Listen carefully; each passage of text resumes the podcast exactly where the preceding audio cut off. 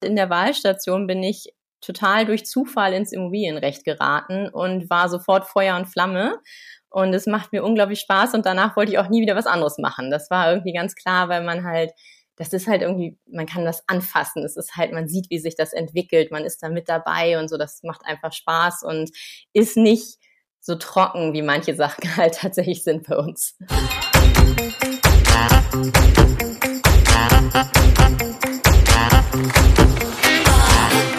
Herzlich willkommen zu einer neuen Folge des Finanzhelden Podcast Schwungmasse. Ich bin Katharina und ich freue mich auf ein tolles Thema. Es geht um Immobilien als Anlage. Und wir haben immer, immer wieder aus der Community Fragen dazu bekommen. Und deshalb freue ich mich sehr, dass heute Janine Drossard in der Leitung ist und mir all meine Fragen und vor allen Dingen auch die Fragen aus der Community beantworten wird. Sie ist nämlich Rechtsanwältin für Immobilienrecht und ist bei der Kanzlei AHB in Hamburg Partnerin. Und da begleitet sie natürlich besonders große Immobilienverkäufer auch sicherlich. Aber heute habe ich sie mir als Expertin geschnappt, um einfach mal etwas mehr Licht ins Dunkeln zu bringen und äh, ja, alle Fragen, die sich angehäuft haben, äh, zu beantworten. Wir Finanzhelden sind dafür nämlich nicht so ganz die Experten und deshalb freue ich mich, dass ich all die Fragen heute zu Janine weiterleiten kann. Hallo Janine, schön, dass du da bist. Hallo, ich freue mich auch da zu sein. Ich äh, hoffe, ich kann alle Fragen gut beantworten. Das denke ich doch. Starten wir aber ein ganz bisschen softer. Was ist denn so bisher deine größte berufliche Herausforderung gewesen? Wir wollen dich ja auch noch ein bisschen als Person kurz kennenlernen. Ähm, das ist ehrlich gesagt eine schwere Frage. Ähm, über die letzten Jahre, wir haben so viele tolle, große Projekte begleitet. Ähm, da so eine Sache rauszupicken, ist, glaube ich, recht schwierig. Ähm, wir haben zum Beispiel ähm, die Revitalisierung von einem Einkaufszentrum begleitet. Das heißt, wir waren dabei bei den ganzen Baumaßnahmen, beim Vermieten, auch dann die Begleitung äh, in den letzten Jahren mit den Mietern wie das so täglich läuft und so und äh, das Ganze im Endeffekt, dass das ineinander greift und so, das ist auf jeden Fall sicherlich eine Wahnsinnserfahrung gewesen. ähm, ansonsten haben wir häufig große Projekte, große Kaufverträge, 60 Seiten, solche Sachen und dann darauf zu achten, dass alles irgendwie immer noch zusammenpasst, dass da alles im Blick zu behalten, was da zusammenspielt, auch wenn da irgendwie auch Bauverpflichtungen mit drin sind. Das sind sicherlich Sachen, das sind immer Herausforderungen, dass man das im Blick behält. Hm, also wirklich die ganz komplexen Fälle, die großen Projektplanungen. Und ähm, sag mal, wie ist der Wunsch entstanden, Jura zu studieren? Irgendwie wollte ich das immer schon. Also ähm, solange ich irgendwie zurückdenken kann, so mit 12, 13 war es irgendwie klar, ich studiere Jura. Also ähm, ich weiß auch nicht so wirklich, wo das hergekommen ist. Ich glaube, es liegt vielleicht daran, dass ich so sehr für Gerechtigkeit bin, für Regeln und solche Sachen. Ähm, deswegen, ich glaube, das war einfach immer das Richtige für mich und deswegen ist das einfach so gekommen. Ja, jetzt gibt es ja viele Bereiche, äh, in die man gehen kann, nachdem man Jura studiert hat. wann hast du dich auf das Thema Immobilienrecht spezialisiert oder wie ist auch da so ein bisschen dazu gekommen? Hast du eine Leidenschaft für Immobilien? Ähm, habe ich entwickelt, ja. Ähm, war auch ganz überraschend eigentlich. Ich habe äh, tatsächlich zum ersten und zum zweiten Examen hin mich eigentlich auf Europarecht spezialisiert. Also das habe ich jahrelang gemacht, hat mir auch immer wahnsinnig viel Spaß gemacht. Und äh, im Referendariat in der Wahlstation bin ich total durch Zufall ins Immobilienrecht geraten und war sofort Feuer und Flamme.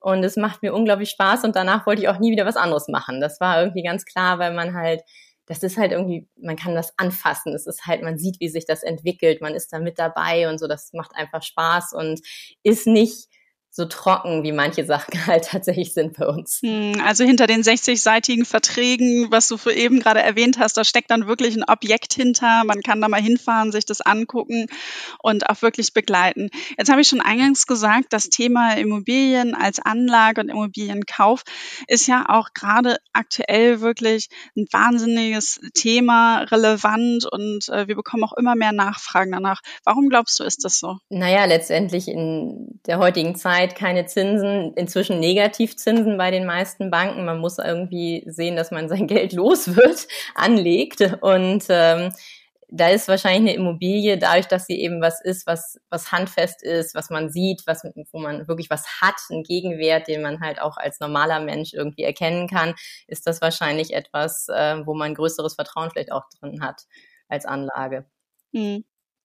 Und welche Anlageobjekte könnte man dann für einen Kauf in Betracht ziehen? Also viele denken dann immer so an die, an die Wohnung, die man dann ja auch vermieten kann. Was für Möglichkeiten gibt es da theoretisch noch? Ähm, klar, die Wohnung ist sicherlich klassisch. Das ist ähm, sicherlich das, was am häufigsten, wenn man jetzt als ganz normaler Investor, nicht die großen. Ähm, Gewerbe ist natürlich auch noch eine Möglichkeit, äh, ein kleiner Laden oder sowas, eine Arztpraxis, die dann im Endeffekt, sowas könnte man sich auch überlegen. Muss man natürlich gerade heute auch gucken. Ähm, Läden sind ja momentan vielleicht nicht die besten Mieter leider, aber ähm, das wäre theoretisch langfristig sicherlich auch eine Möglichkeit. Ja, und wir als Finanzheldin, die, ich glaube, die häufigste Frage, die wir immer bekommen haben, wann lohnt es sich und wie kann es sich für mich lohnen? Janine, du bist jetzt meine Hoffnung, irgendeine Antwort, die, die sozusagen eine Faustformel vielleicht mitgibt, als Orientierung zu geben. Eigentlich ja keine juristische Frage. Ne? Ähm, letztendlich, ja, lohnen tut es sicher, sicherlich für jeden, der, der verfügbares Kapital hat, der vielleicht auch momentan diese niedrigen Zinssätze äh, nutzen will bei der Finanzierung. Äh, man muss natürlich gucken, was für eine Immobilie ist es dann, was ist der Preis, was ist die Lage, ist es schon vermietet, ist es gut vermietet, lässt es sich in Zukunft weiterhin gut vermieten. Ähm, das sind wahrscheinlich so die Hauptpunkte, ne, dass das im Endeffekt stimmt. Mhm, also schon eine Reihe an guten Eckpunkten, anhand derer man sich orientieren kann. Und ähm, was wird dann auch in die steuerliche Betrachtung mit einbezogen, wenn es um den Kauf einer Immobilie als Anlage geht? Ähm, da gibt es verschiedene Punkte, äh, die man beachten muss. Natürlich, wenn ich jetzt eine Immobilie kaufe, ist das erste die Grunderwerbsteuer. Das heißt also, ich muss immer auch nochmal extra Steuern zahlen, wenn ich ähm, zum Beispiel ein Grundstück kaufe. Das ist jetzt ja. äh, je nach. Wie hoch ist die? Meist so um die fünf Prozent, fünf, sechs Prozent ist von den Bundesländern abhängig, aber das ist so ungefähr der Richtwert. Ähm, dann natürlich äh, will ich im Endeffekt ähm, das langfristig vermieten, dann habe ich Einkünfte, die ich halt versteuern muss. Was ist, wenn ich nur kurzfristig irgendwie Gewinn machen will, äh, zum Beispiel ne, Spekulationsfrist, die Spekulationssteuer, wenn ich die Sachen nicht lang genug halte, also zehn Jahre müsste ich ja im Endeffekt eine Immobilie halten, bevor ich sie wieder verkaufen kann, sonst muss ich halt äh, massiv Steuern drauf zahlen. Das muss man halt alles beachten. Naja, und ähm, je nachdem, wie das Ganze dann konkret ausgestaltet ist. Umsatzsteuer, wenn ich an äh, Gewerbe vermiete, das sind halt auch Sachen, die man dann bedenken muss, dass das sozusagen zusätzlicher Aufwand ist, sich um solche Sachen dann auch zu kümmern, wenn ich jetzt tatsächlich äh, eine gewerbliche Immobilie hätte. Gibt es denn so eine Art Faustformel, dass wenn man sagt, es sind bestimmte Rahmenbedingungen erfüllt, ähm, so, dass man dann sagt, okay, du hast ja vorhin schon mal so ein bisschen angesprochen, für wen kann es sich grundsätzlich lohnen, in welcher Situation bin ich, aber was muss dann noch erfüllt sein, dass man auch am Ende sagt, okay, ich gehe da mit einem Plus raus? Ja, letztendlich ist es natürlich so, dass ich über, also die Miete letztendlich meinen Kaufpreis wieder reinholen muss und am besten natürlich noch ein bisschen mehr, damit ich dann Gewinn mache. Also das ist natürlich das, was ich mir angucken muss. Was kostet mich das? Ähm, wie lange muss ich im Endeffekt die Immobilie halten und welche Miete muss reinkommen, damit ich das finanziert kriege, damit ich letztendlich eben möglicherweise auch was wieder rauskriege. Das sind sicherlich so die Punkte. Hm. Und bevor ich in so eine Immobilie investiere, da sollte ich ja möglichst auch wirklich eine Wertbestimmung machen. Also wie viel ist die, die Immobilie aus, aus meiner persönlichen Sicht, weil ich, ich als Käuferin schaue die Immobilie vielleicht an und sage, Mensch, tolle Fassade und äh, die Böden sind auch wunderschön und jetzt ist sie noch ganz nett eingerichtet. Aber was kann dann wirklich noch so richtig fachlich dann helfen, die Wertbestimmung durchzuführen? Also man kann tatsächlich einen Gutachter beauftragen, der ein Verkehrswertgutachten macht. Der guckt sich dann das Ganze an, der guckt auch an, ob da irgendwelche Mängel drin sind, die möglicherweise den Wert mindern. Der guckt sich an, was für Belastungen drauf sind und äh, guckt sich an, wie es vermietet ist, wie alt die Immobilie schon ist, ähm, wie, was für eine Lebenszeit sie theoretisch noch hätte und ähm, bildet dann im Endeffekt am Ende einen Verkehrswert daraus. Ja. Und Wann kommst du dann als Anwältin ins Spiel? Also an welcher Stelle ist es ratsam, sich da auch rechtlichen Beistand dann zu suchen? Also spätestens, wenn ich ein konkretes Objekt eigentlich im Auge habe, wo ich sage, das würde ich eigentlich ganz gern kaufen, weil wir müssen natürlich, also wenn ich jetzt schon einen Kaufvertrag auf dem Tisch habe, allerspätestens dann, wenn ich jetzt sonst unseren Mandanten sehe, wo ich das normalerweise mache, wir machen ja immer große Ankaufsprüfungen, das heißt, wir gucken uns vorher natürlich schon alles an, Grundbuch, Baugenehmigung, all sowas. Ähm, aber spätestens, wenn ich jetzt als Privatperson konkret irgendwie sage, das soll es jetzt werden, dann sollte ich mir nochmal einen Anwalt dazu nehmen. Mhm. Und ähm, du hast es jetzt schon angesprochen, eben Thema Privatpersonen. Ähm, wenn ich eine Immobilie kaufe, wie ist denn so der grundsätzliche Ablauf, gerade eben aus rechtlicher Sicht, äh, wenn ich eine Immobilie kaufe? Was kommt da so äh, auf mich als Privatperson dann zu? Also normalerweise, das wird man dann auch immer besprechen, ähm, wie umfangreich unsere Prüfung zum Beispiel sein sollte. Also man, man guckt sich das Grundbuch an, was ist da drin, ist da momentan eine Grundschuld drin, weil der Voreigentümer das finanziert hat, sind da irgendwelche Belastungen drauf, sowas guckt man sich halt an. Also zum Beispiel ein Wegerecht für Nachbarn, was darüber geht. Sowas muss ich ja auch wissen. Also das ist zum einen ja wichtig für den Wert, weil es eine Belastung darstellt, zum anderen aber auch in der Praxis, wenn der darüber laufen kann, muss ich sowas wissen. Ähm, man guckt sich halt im Endeffekt an, Baugenehmigung, ist das alles genehmigt und ähm, dann natürlich gibt's noch alle möglichen Auskünfte. Man, je nachdem, ob das bei der Immobilie in Betracht kommt, sollte man gucken, ob Denkmalschutz zum Beispiel besteht, weil das natürlich auch ein großes Thema ist, wenn man später irgendwas sanieren will, umbauen will. Da hat man dann ziemlich große Hürden. Äh, sowas sollte man sich tatsächlich alles einmal angucken. Mhm. Du hast eben die Grundschuld angesprochen, also ob da noch was eingetragen ist. Ist das denn was, ist das was Negatives oder ist das einfach nur, dass man darauf achten sollte? Also warum guckt man sich diesen Punkt dann an? Ähm, das kommt so ein bisschen drauf an. Normalerweise ist es ja so, dass wenn der Verkäufer finanziert hat, dann ähm, hat halt seine finanzierende Bank sich da eine Grundschuld eintragen lassen. Das heißt, wenn er nicht zahlt, dann können sie letztendlich in das Grundstück vollstrecken, können sich das Grundstück nehmen und verwerten, um halt ihren Darlehensbetrag zurückzukriegen. So, wenn das noch nicht abgelöst ist, das Darlehen, dann ist diese Grundschuld immer noch da. Und äh, dann ist es normalerweise so, dass man natürlich gucken muss, dass der Kaufpreis, den man zahlt, dafür reicht, um die Grundschuld am Ende wieder abzulösen, weil sonst geht sie halt nicht raus. Sie muss halt im Endeffekt, entweder muss sie raus oder wenn ich selber finanziere, kann ich es auch so machen, dass ich die dann auf meine Bank übertragen lasse. Aber das muss auf jeden Fall klar sein. Es muss halt im Endeffekt alles, was noch offen ist bei der vorfinanzierenden Bank, muss halt abgelöst werden. Hm. Ist das alles oder sind das alles Punkte, die ich vor dem Kauf beachten sollte? Oder gibt es noch weitere Dinge? Oder eben auch, wo es so reinspielt, was für Unterlagen sollte ich denn irgendwie einholen, wenn ich mir dann so eine, so eine Immobilie dann auch anschaue?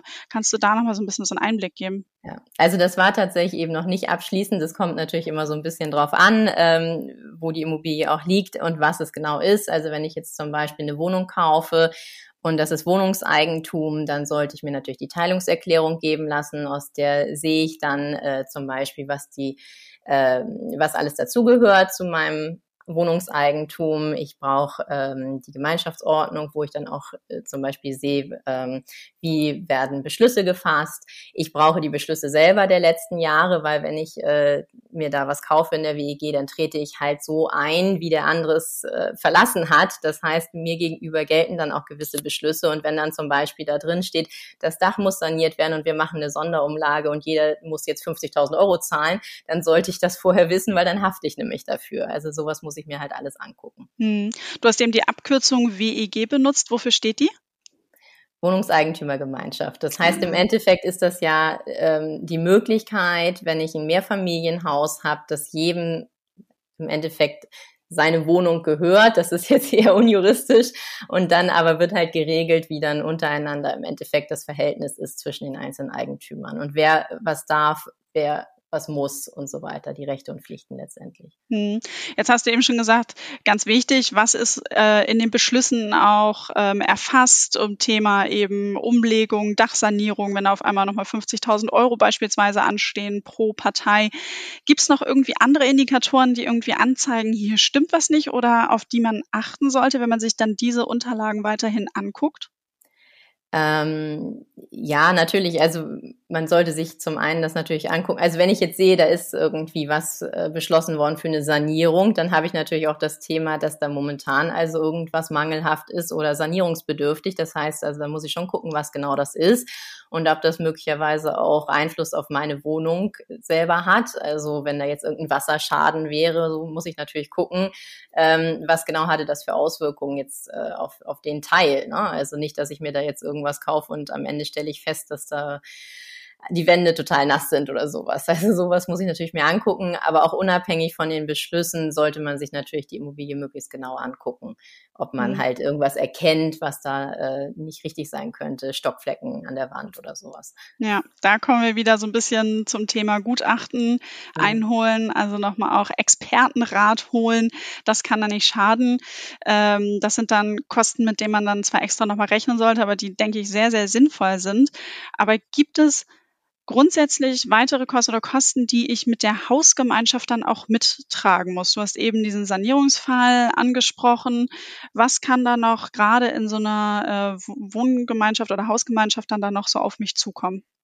Die ganzen laufenden Kosten natürlich. Also alles, was äh, Grundsteuer, wie gesagt, schon, natürlich dann anteilig, aber das muss ich halt sehen, was ist mein Anteil an der WEG und in welcher Höhe trage ich dann halt zum Beispiel die Grundsteuer, dann das ganze übliche Wasser, Strom, Heizung und so weiter. Das sind natürlich Instandhaltungskosten, ganz normale laufende Instandhaltung, Wartungskosten, wenn ich jetzt eine Heizungsanlage zum Beispiel habe, die gewartet werden muss oder ähm, ja, was könnte man noch? Irgendwelche Brandschutztüren müssen gewartet werden, Schornsteinfeger, das sind halt diese ganz normalen Sachen, die muss ich mir dann halt teilen mit den anderen. Also da teile ich, da zeige ich halt meinen Anteil.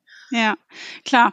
Und ähm, jetzt so ein bisschen das Haftungsthema. Wenn ich jetzt äh, Vermieterin bin, beziehungsweise Eigentümerin der Wohnung, wo kann ich denn auch damit zur Haftung gezogen werden?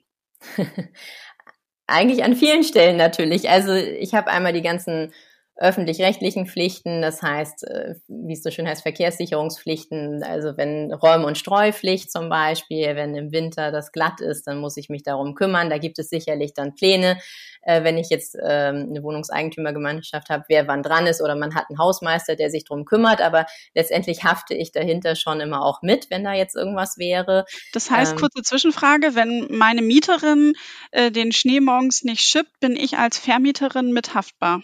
Ja, nach außen hin erstmal okay. ja.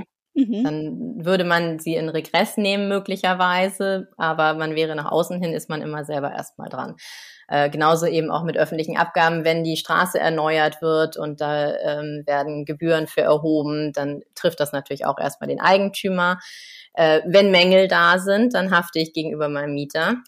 Ähm, was auch sehr wichtig ist, Brandschutz. Ähm, da haftet man durchaus auch persönlich für, wenn man weiß, dass das nicht erfüllt ist ähm, und dann was passiert. Also das ist immer sehr wichtig, dass man guckt, dass also wirklich da alles in Ordnung ist. Hm. Jetzt haben wir ganz viel über Kosten, Haftung, äh, was muss ich beachten, auch gesprochen. Jetzt äh, geht sozusagen nochmal an den positiveren Part. Wir haben das alles beachtet, sind dann gut durchgekommen in dem Prozess. Jetzt geht's dann quasi an die Vermietung. Ähm, Jetzt, äh, gerade wenn man sich vielleicht so ein Anlageobjekt dann eben zulegt, ist ja der Fall oder die Wahrscheinlichkeit relativ hoch, dass die, äh, ich gehe jetzt mal weiterhin von der Wohnung aus, dass die Wohnung vermietet ist. Was muss ich denn da beachten als Käuferin? Ähm, also im Endeffekt ist es so, dass der Mietvertrag automatisch übergeht beim Eigentumswechsel. Das heißt, ich werde halt dann automatisch der neue Vermieter. Deswegen sollte ich mir den Mietvertrag auch vorher schon mal angucken, ob mir das alles so passt, weil ich bin halt einfach da drin automatisch. Und das ist halt wirklich wichtig, dass man das vorher prüft. Ähm, die Miethöhe, die Laufzeit, ist das halt im Endeffekt so, wie ich mir das vorstelle. Auch wenn ich halt irgendwie Pläne mit der Wohnung habe, ähm, muss ich natürlich wissen, ist da jetzt irgendwie eine Festlaufzeit und geht der Mieter dann oder ist das auf unbestimmte Zeit und ich muss dann nachher gucken, wie ich ihn loswerde, wenn ich das möchte, weil ich das vielleicht für Eigenbedarf brauche oder sowas. Ne? Das muss ich mir halt vorher angucken. Mhm. Jetzt hast du schon zwei spannende äh, Dinge angesprochen. Auf der einen Seite dieses Thema Miethöhe. Äh, Fange ich da mal an. Jetzt äh, sage ich erstmal, es ist ein schönes Objekt, aber ich möchte ja möglichst auch meine, meine Rate damit irgendwie tilgen können und sage erstmal, okay, alles klar, dann machen wir jetzt erstmal eine Mieterhöhung. Ähm, Gibt es da Regeln und woran muss ich mich da halten? Kann ich das einfach so machen? Also sagen so, zack, äh, übrigens, hallo neue, äh, neue Mieterin sozusagen für mich neu. Hier gibt es erstmal eine Mieterhöhung. ähm, nein, es geht tatsächlich nicht so einfach. Überraschend. ähm, es gibt relativ viele Regeln dazu. Also ähm, es kann halt sein, dass im Mietvertrag zum Beispiel schon eine Staffelmiete vereinbart ist. Das wäre dann der Fall, ähm, dass halt zum Beispiel, was weiß ich, jährlich es um einen bestimmten Betrag sich die Miete ohnehin schon erhöht. Wenn das geregelt ist, dann passiert das halt automatisch. Dann muss ich nichts machen und kann auch erstmal nichts anderes machen, solange die Staffel läuft. Ähm, ich kann es auch haben, dass die äh, Miete an den Verbraucherpreisindex gekoppelt ist und sich dann halt entsprechend bewegt, je nachdem, wie der sich bewegt. Das heißt, wenn er nach oben geht, geht die Miete zum bestimmten Stichtag auch nach oben. Geht er nach unten, geht sie aber eben auch nach unten. Also das muss man da dann auch beachten. Ähm, so, wenn ich das nicht habe, dann habe ich tatsächlich theoretisch die Möglichkeit, eine Anpassung an die ortsübliche Vergleichsmiete zu verlangen. Äh, da muss man sich den Mietspiegel angucken und so weiter. Und dann gibt es eben halt auch regional Besonderheiten, gerade so Berlin, ne? Mietendeckel, da muss man sich dann halt vorher äh, auch informieren, was ist überhaupt möglich. Ähm, das kommt zum Teil auch darauf an, wann die jeweilige Immobilie errichtet wurde und hängt so von verschiedenen Faktoren ab. Das heißt, das ist tatsächlich auch ein Punkt, den man sich durchaus vor dem Kauf angucken sollte, ähm, weil es auch sein kann, dass dann plötzlich da irgendwas greift und dann die Miete nicht erhöht werden kann oder sich möglicherweise zwangsweise sogar reduziert. Also sowas muss ich halt vorher mir angucken. Hm. Jetzt halte ich ja viele Punkte dann auch in dem Mietvertrag fest. Jetzt habe ich eben gesagt, es besteht schon ein Mietvertrag, dann geht das ja automatisch über. Ähm, jetzt gehen wir mal davon aus, wir haben jetzt ein neues Mietverhältnis reichen da die Vorlagen aus dem Internet oder es gibt ja auch den Mieterbund, der ja Sachen zur Verfügung stellt oder sollte man das lieber individuell erstellen? Ähm, da entstehen ja natürlich dann auch wieder die nächsten Kosten, wenn ich dann auf dich zugehe und sage, Mensch, Janine, mach jetzt mir doch mal einen neuen Mietvertrag. Was sagst du da aus deiner ähm, rechtlichen Brille? Also die Vorlagen, die es gibt, sind zum Teil ganz okay. Mhm. Ähm, ich muss die natürlich auch öfters mal prüfen, wenn wir Objekte kaufen, wo äh, Wohnungen drin sind. Das heißt, die sind okay, die sind zum Teil leider nicht ganz immer auf der Höhe der aktuellen Rechtsprechung. Da muss man schon ein bisschen drauf achten. Ähm, man kann im Wohnraummietrecht letztendlich nicht wirklich viel abweichend vom Gesetz regeln. Das heißt, ähm, wenn ich jetzt so ein, so ein Formular mir nehme, dann passt es meistens schon. Wenn ich jetzt wirklich ähm, eine besondere Immobilie habe oder vielleicht auch mehrere Wohnungen habe, dann sollte ich wirklich überlegen, ob ich mir nicht äh, einen Mietvertrag Muster erstellen lasse, was ich dann verwende, was dann vielleicht auch aktuell ist, auch auf die äh, Themen eingeht, die für diese konkrete Immobilie vielleicht auch wichtig sind. Ähm, und was man immer beachten muss, also sowohl wenn ich ein Formular nehme, was irgendwo runtergeladen wird, von irgendeinem Bund zur Verfügung gestellt wird, oder aber auch wenn ich das halt vom Anwalt erstellen lasse und es mehrfach verwenden will, dann habe ich halt äh, allgemeine Geschäftsbedingungen. Und das heißt, das äh, schränkt mich noch mal mehr ein in dem, was ich halt regeln kann, weil das dann im Endeffekt einer gewissen Kontrolle unterliegt, dass das nicht unangemessen äh, den Mieter benachteiligt. Und deswegen muss ich halt immer aufpassen, gewisse Klauseln gehen dann halt überhaupt nicht. Die sind dann von vornherein unwirksam. Die kann ich reinschreiben, aber das, ob die da stehen oder nicht, ist egal. Okay. Ist es dann vielleicht auch spezieller und eher dann zu empfehlen, wenn ich an eine, Gewer also eine Gewerbeimmobilie dann vermiete, dass ich da mir dann wirklich nochmal rechtliche Unterstützung ja. suche? Oder ist es da auch ähnlich, dass ich sage, ja gut, die Aus Vorlagen könnten auch ausreichen? Also Gewerbe sollte eigentlich auf jeden Fall nochmal ein Anwalt drüber gucken, vor allen Dingen, wenn ich langfristig vermieten will, also eine längere Laufzeit als ein Jahr.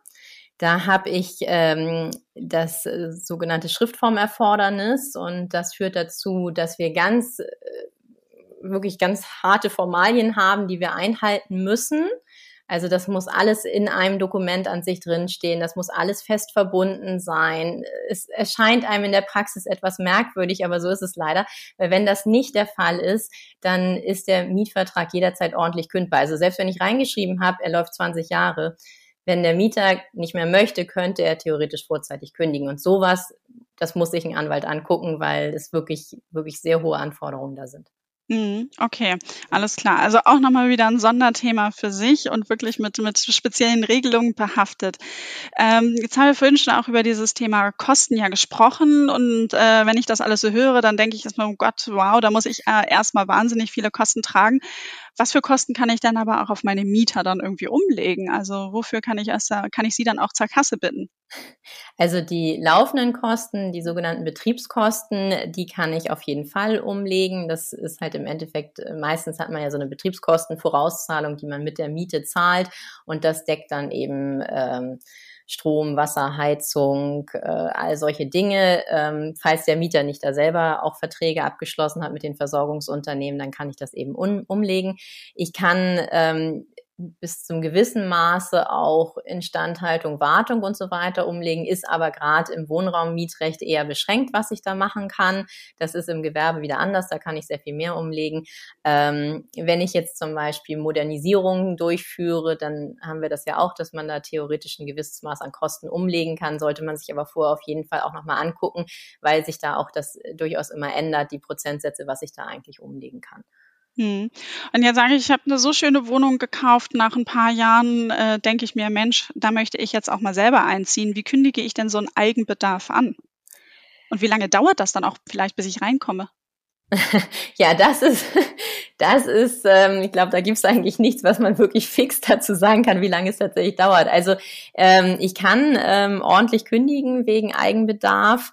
Ähm, das ist im Endeffekt aber immer eng auszulegen, also für mich, für enge Familienangehörige. Es gibt regionale Besonderheiten, die ich auch beachten muss, wenn ich zum Beispiel in Hamburg das habe, äh, dass ich eine Wohnung kaufe, die gerade eben erst umgewandelt wurde in Wohnungseigentum, habe ich eine zehnjährige Sperrfrist, bevor ich überhaupt wegen Eigenbedarf kündigen kann. Ja, das muss ich mir halt dann vorher angucken. Das ist halt sehr wichtig und das muss man eben auch, das, ich weiß es halt für Hamburg und dann muss man halt immer gucken, ob es da irgendwelche regionalen Sachen gibt. Hm. Dann würde ich halt im Endeffekt kündigen. Ähm, der Mieter kann dann aber widersprechen, wenn es für ihn eine besondere Härte darstellen würde.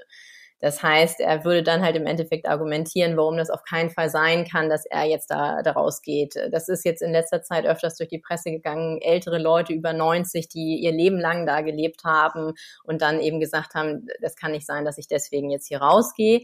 Und ähm, wenn dann der Mieter nicht freiwillig geht, dann muss ich halt leider Gottes, wenn ich das wirklich durchziehen will, auf Räumung klagen. Und das kann natürlich auch eine Weile dauern.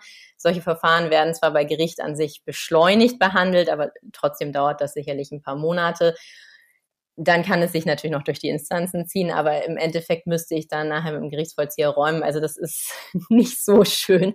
Man sollte immer versuchen, dass man das möglichst irgendwie so sich mit dem Mieter vielleicht auch auf was einigt, äh, als dass man dann wirklich ihn vor Gericht zieht. Okay, alles klar.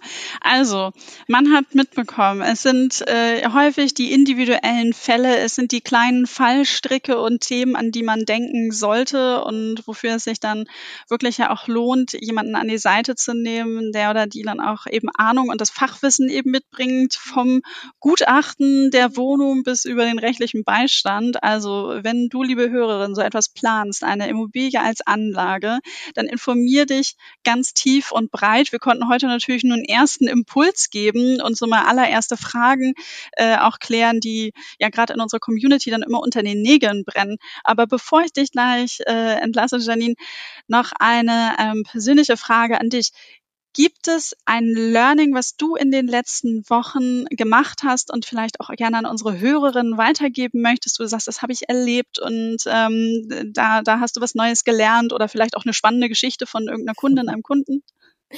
Ähm, was momentan tatsächlich bei uns sehr spannend ist und äh, bei vielen Mandanten tatsächlich auch relevant ist, ähm, die Ladestation für E-Autos. Großes neues Thema, ist ja auch sehr wichtig. Wir sollen ja auch äh, in Zukunft alle E-Auto fahren, aber die müssen ja auch geladen werden. Und es gibt jetzt äh, tatsächlich eine neue Gesetzesregelung, die vorsieht, dass der Mieter im Endeffekt verlangen kann, dass der Vermieter zustimmt, dass er so eine äh, Ladesäule aufstellt.